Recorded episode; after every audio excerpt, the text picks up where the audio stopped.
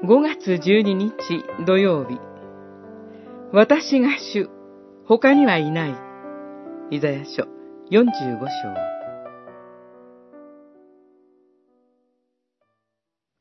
日の昇るところから日の沈むところまで人々は知るようになる。私の他は虚しいものだと。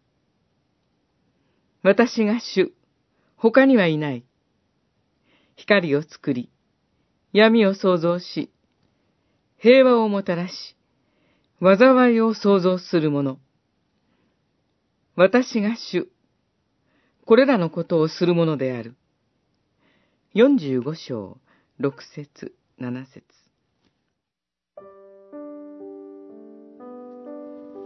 主は、異教の国、ペルシアのキュロス王をご自身の器として建てられます。キュロスを建てた目的が三つ記されています。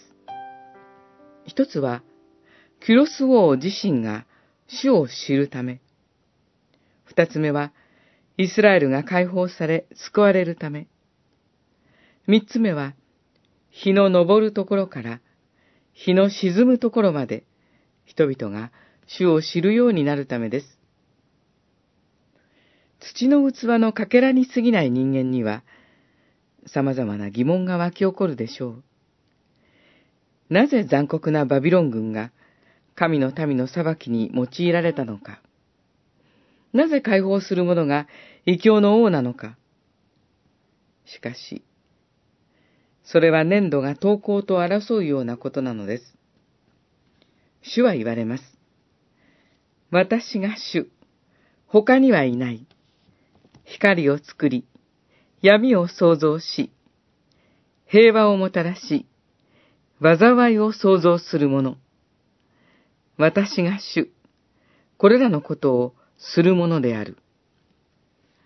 主のご計画と導きは、計りがたく、しかも、恵み深いものです。